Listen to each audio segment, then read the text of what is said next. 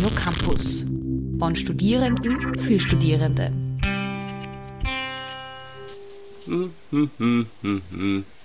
Ah! Oh, was?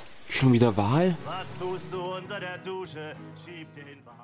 Radio Campus bei den ÖH-Wahlen 2021 im Gespräch mit den acht antretenden Fraktionen auf Bundesebene. Herzlich willkommen. Wir sind heute im Gespräch mit der Spitzenkandidatin der Bundesvertretungsebene der JUNUS. Ich darf dich bitten, dich einfach mal kurz vorzustellen. Name, Alter und dein Studium. Hi, freut mich hier zu sein. Ich bin die Sophie, bin 22 und studiere Volkswirtschaftslehre an der Uni Wien. Genau. Ähm, wie bist du dazu gekommen, dich politisch zu engagieren? Ich bin da ein bisschen reingerutscht. Also ich war immer schon politisch interessiert, aber ich glaube, politisch mal aktiv was zu machen, ist wieder was komplett anderes. Und Auslöser für mich war eigentlich Matthias Stolz.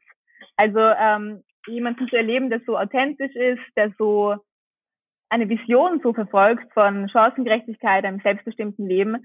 Das hat mir die Motivation gegeben, ähm, mal bei Junos anzudocken, also den jungen Neos.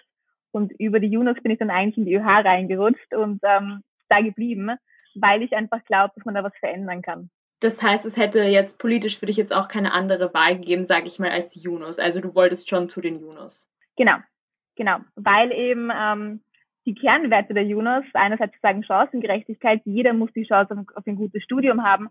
Andererseits dann aber der Gedanke, dass ähm, Leistung schon was Positives ist, dass ähm, ein Studium gut sein soll, ähm, eins der besten in Österreich. Das hat mich einfach angezogen. Mhm, mh. Ähm, ja, wir sehen ja ein bisschen so im Hintergrund schon ein paar Plakate, glaube ich, wenn ich das richtig da erhasche und sehen kann. Uns geht es auch darum, mal kurz ein bisschen zu beschreiben, da ja doch viele Studierende momentan eher nicht so auf den Unis unterwegs sind. Was denn eigentlich so eure Plakate eigentlich momentan so sind? Ja klar, wir haben ähm, fünf Plakate. Gehe ich vielleicht kurz durch. Eins ist freier als je zuvor. Worum geht es uns? Darum, dass das digitale Angebot, das es jetzt gibt, beibehalten wird, damit wir in Zukunft einfach frei wählen können. Mache ich meine Übung lieber vor Ort oder zu Hause, damit wir eben freier als je zuvor studieren. Zweites Plakat ist, weil Demos nicht alles sind. Das ist das Plakat, das auch intern bei uns am kontroversesten diskutiert wurde. Worum geht es uns hier? Ganz einfach darum, dass spezifische Unis, vor allem die Uni Wien und die Uni Salzburg, nicht präsent sind, komplett unsichtbar sind außer wenn sie auf eine Demo gehen und das reicht nicht. Drittes Plakat ist auch plakativ, reiche Eltern für alle, Stipendien und Beihilfen ausbauen. Da geht es uns darum, dass einfach jeder die Möglichkeit haben soll zu studieren, unabhängig von finanziellen Mitteln. Und das ähm, vierte Plakat ist jetzt Studieren, später zahlen, unser FH-Plakat, wo es darum geht, die Studienbeiträge nachzulagern. Jetzt haben wir heute ein fünftes Plakat bekommen, unser Spaßplakat, das ist hier im Hintergrund, mhm. wo die Vorurteile, mit denen wir als Junos öfter konfrontiert werden, aufgelistet sind. Also so, so Akademikerkinder, das wurde uns vom VSSD 2017 vorgeworfen, haben wir konterkariert mit einem, einem Partybild eigentlich, Spießer, alles Mögliche und dann einfach unten lustige Bilder, weil im Endeffekt ist es die UH-Wahl und kann man auch ein bisschen witzig angehen. Ähm, du hast gesagt, kontrovers, dass ihr eines intern sehr diskutiert habt. Was waren denn da die Punkte, warum ihr das diskutiert habt, weil du es jetzt genannt hast? Ganz einfach.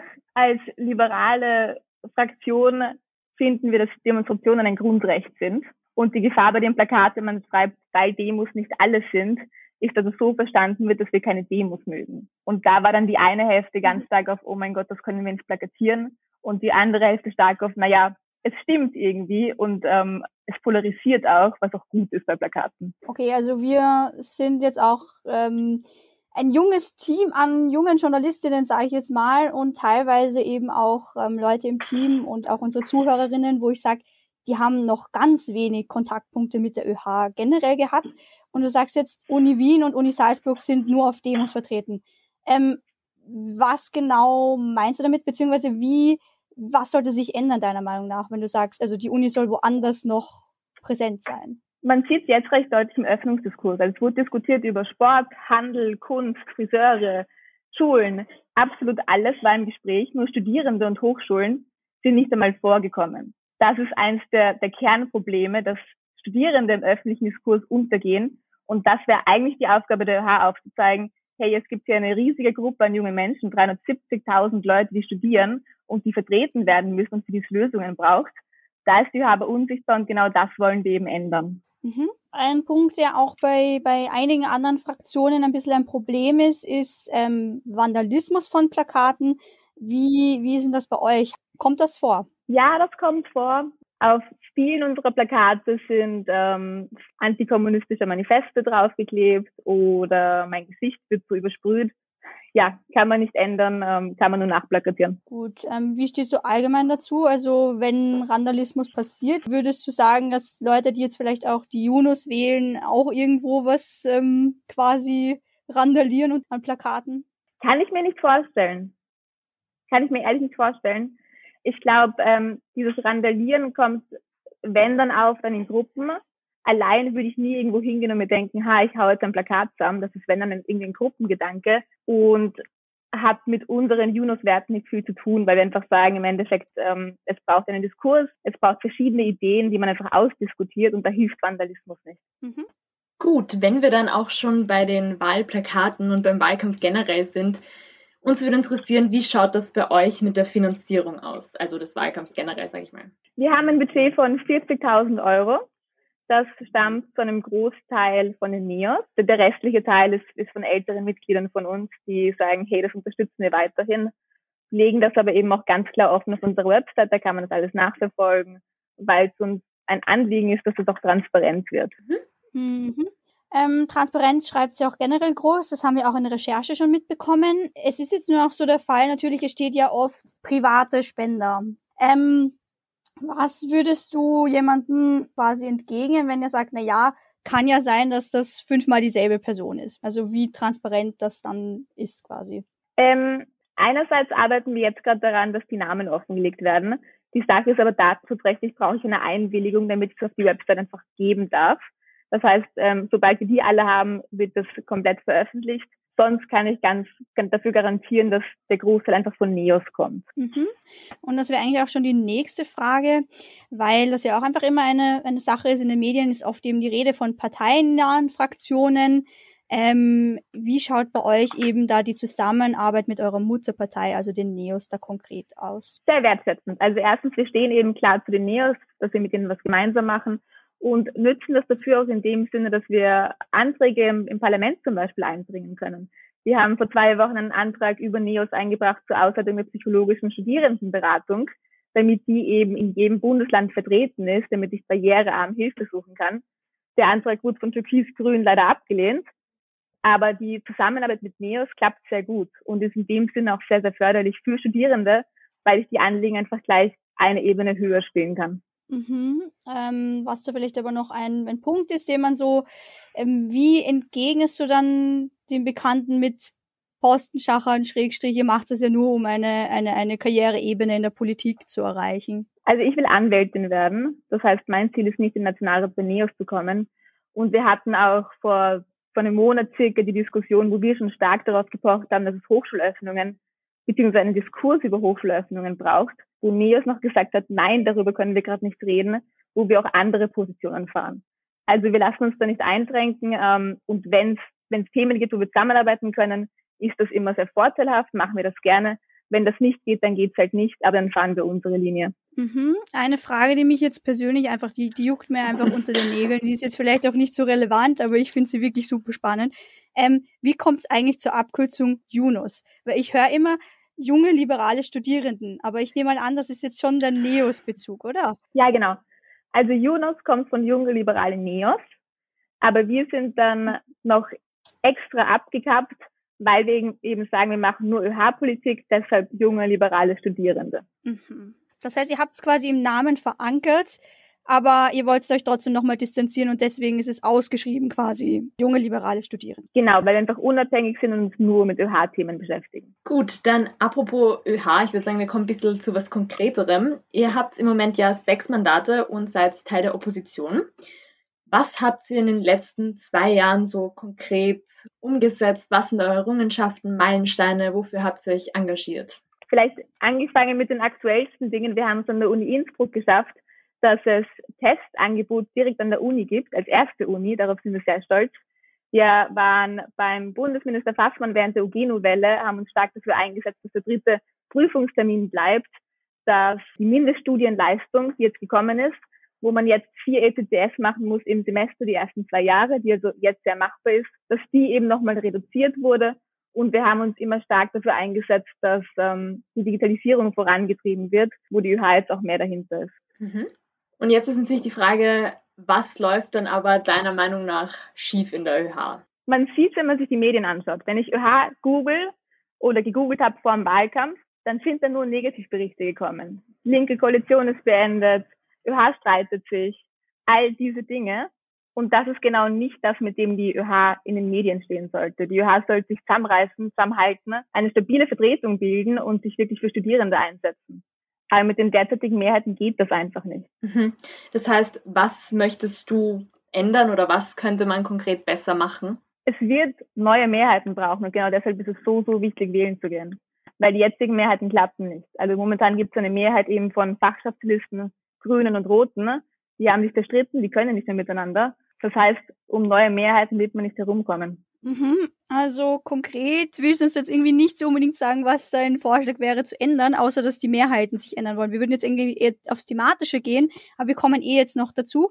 Ähm, ja, also zu Beginn vielleicht ganz kurz einen Satz. Was sind so die Inhalte, für die die Junos in dieser Wahl 2021 einstehen wollen? Jetzt ganz dringend eben der Comeback-Plan, dass wir Hochschulen im öffentlichen Diskurs verankern und dass wir jetzt schon Konzepte haben, wie im nächsten Semester Unis und FHs auch Präsenzlehre anbieten, natürlich nur mit Testangebot. Zweiter großer Punkt, dass wir jetzt Beihilfen ausbauen und Stipendien ausbauen, um Existenzen zu sichern in dieser Krise. Und der dritte große Punkt ist das digitale Angebot, das es jetzt gibt, weiterzuentwickeln, innovativer zu machen und mitzunehmen für die Zukunft, damit ich eben frei wählen kann immer, mache ich es lieber vor Ort oder lieber online. Mhm.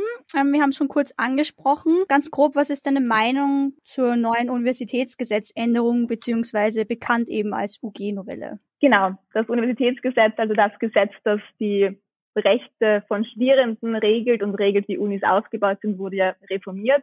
Wir finden, das war ein, eine verpasste Chance. Also großmedial diskutiert wurde die Mindeststudienleistung, die ist im Endeffekt nicht das große Problem. Also vier ECTS im Semester schafft jeder. Dazu gibt es für Härtefälle Beurlaubungen. Also das ist nicht das Problem. Das, das große Fauxpas ist, dass in dieser Novelle die, die echten Anliegen, die echten Reformen, die es gebraucht hätte, nicht umgesetzt worden sind. Man hätte sagen können, wir machen das Studium flexibler mit einem Teilzeitstudium, wo ich eben wählen kann, mache ich 16 ECTS oder 30 ECTS im Semester, nicht gekommen. Man hätte sagen können, man schafft Anwesenheitspflichten ab, damit man wirklich komplett frei wählen kann ähm, und mir frei einteilen kann, gehe ich an die Uni oder nicht. Und man hätte sagen können, man schaut sich die Ausfinanzierung der Unis an, die eigentlich das Wichtigste wäre, ähm, und reformiert die auch mit unserem Konzept von nachgelagerten Studienbeiträgen. Aber auch das ist nicht passiert. Also als Ganzes ist einfach eine riesige verpasste Chance. Mhm, ähm, du hast es jetzt eh auch, das haben wir ja schon ein bisschen so anklingen lassen, aber ähm, ungefähr 65 Prozent der Studis sind erwerbstätig, durchschnittlich 20 ähm, Stunden pro Woche. Was sind da von den Junos so Vorschläge, um diese Studierenden abzuholen, um diese Studierenden zu unterstützen? Das Studium flexibilisieren, dann, dann passt sich das Studium an meinen Alltag an. Da gibt es eben erstens das Teilzeitsemester, dann kann ich frei wählen, mache ich 16 oder 30 ECTS ohne negativen Konsequenzen. Also ich verliere keine Toleranzsemester, ich verliere keine Beihilfenansprüche. Zweiter Punkt, Anwesenheitspflichten abschaffen und gleichzeitig digitale Lehre stärker forcieren, auch nach der Krise weil dann kann ich meinen Kurs immer noch nachschauen oder meine Vorlesung und bin dann nicht zeitlich und örtlich gebunden. All das würde berufstätigen Studierenden unglaublich helfen und all das wäre wichtig. Mhm. Ja, wir haben vorher auch schon angesprochen oder es zumindest kurz angeschnitten Corona, also das Riesenthema gerade. Und vielleicht da ganz kurz ich bin jetzt im vierten Semester an der Uni, habe aber die Uni praktisch kaum von innen gesehen. Also vielleicht im ersten Semester, aber sonst nicht wirklich. Das heißt, das ist für mich natürlich besonders spannend. Was ist gut gelaufen während dieser Zeit und was würdet ihr verbessern, jetzt konkret auf Corona bezogen, falls ihr gewählt werdet? Konkret verbessern jetzt sofort, ähm, so banal es klingt, Öffnungsschritte fordern, weil wir haben eben Leute, die seit, seit drei Semestern nie auf der Uni oder FH waren und das ist dramatisch. Und da muss man schon sagen, in, in Kleinkursen mit Testangebot wäre es möglich, Kurse vor Ort zu machen und Leuten auch die Uni und FH von innen zu zeigen. Dann war es schlecht gelaufen. Ja, die, die Unis und FHs waren am Anfang komplett überfordert. Also Ich habe selber gesehen, meine Prüfungen wurden ewig nach hinten verschoben, ohne dass mir das irgendwie gescheit kommuniziert wurde. Meine Kurse bestanden noch aus PowerPoint-Folien. Man war einfach überfordert und da hätte es einfach eine ÖH gebraucht, die stark hinter den Studierenden steht. ÖH hat aber währenddessen, wie gesagt, interne Streitereien ausgefochten und sich zerstritten. Also braucht eigentlich eine neue ÖH. Wir haben jetzt noch ein paar Punkte, ähm, die haben wir teilweise schon angesprochen, möchte noch ein bisschen mehr ins Detail gehen.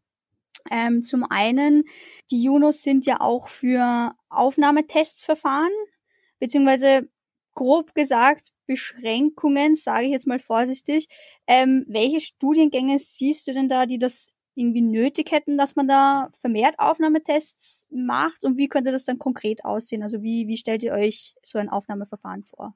Ja, wir sehen das pragmatisch. Also es gibt einfach gewisse Studiengänge, da braucht Zugangsbeschränkungen, weil ich sonst nicht genug Kapazitäten habe. Ich zum Beispiel habe Use gemacht und da gibt es vier große Prüfungen, wo 70 Prozent der Leute durchfliegen, also riesige Knockout-Prüfungen. Deren einziger Sinn und Zweck eigentlich ist, dass nachher weniger Leute studieren als davor. Und das kann es nicht sein. Also es sind versteckte Zugangsbeschränkungen, halt erst später, erst wenn ich schon ein Jahr in mein Studium investiert habe und das ist unfair. Das ist de facto, als hätte ich einen Kinosaal, ich habe 100 Plätze, lasse 1000 Leute rein und dann warte ich bis 902 will ich wieder gehen. Und das kann es ja nicht sein. Da ist es zehnmal gescheiter, wenn die Unis von Anfang an mit offenen Karten spielen und von Anfang an sagen, wir haben 100 Plätze, vergeben wir in, in einem fairen Verfahren und dann schaffen diese Leute es auch, ähm, wirklich das Studium abzuschließen. Ähm, ja, jetzt könnte man natürlich sagen, wie reagierst du dann auf den Vorwurf, wenn man sagt, naja, die Junos sind eigentlich gegen freien Hochschülerinnenschaftszugänge? Nein, wir sind dafür, dass es gute Bildung gibt für alle. Und da muss man so ehrlich und pragmatisch sein, dass es nur begrenzte Ressourcen gibt. Und die wollen wir einfach fair verteilen. Du hast es auch angesprochen, Studiengebühren nachgelagert. Mhm. Ähm, das ist jetzt eben euer Modell und Ansatz. Könntest du unseren Hörerinnen noch ein bisschen genauer erklären? Ja, klar. Wir sehen es an den Unis, ähm, wir haben es während Corona gesehen, ähm, sie waren komplett überfordert. Die technische Ausstattung hat gefehlt, die Betreuungsverhältnisse sind nicht gut. Und all das wurzelt darin, dass die Unis zu wenig Geld haben. Das heißt, wir haben uns hier angeschaut, wie kann man es schaffen, dass die Unis wieder mehr Geld haben und komplett ausfinanziert sind. Und da sagen wir einerseits, der Staat muss seinen vollen Beitrag leisten, also zwei Prozent des BIPs, das ist so viel, wie der Staat für Beamtenpensionen ausgibt. Und andererseits sind wir dann im Gegenzug bereit, nachgelagert Studienbeiträge zu zahlen. Die sind zwischen 0 bis 500 Euro pro Semester, das legt die Hochschule fest. Und die zahle ich erst, wenn ich mit beiden Beinen im Berufsleben stehe und genug verdiene, in einkommensabhängigen Raten zurück. Mhm. Ähm, in der Elefantenrunde letzte Woche wurde das ja auch thematisiert und da kam ja oft das Gegenargument, das sind ja dann eh nur Steuern, beziehungsweise man startet dann verschuldet ins, ins Berufsleben. Du wolltest da ausholen und argumentieren, leider ging sie das zeitlich in der Elefantenrunde nicht aus. Wir würden da gerne dein Argument hören. Erster Punkt ist es einkommensabhängig. Das heißt, ich zahle nur zurück, wenn ich es mir leisten kann und dann eben einen kleinen Beitrag.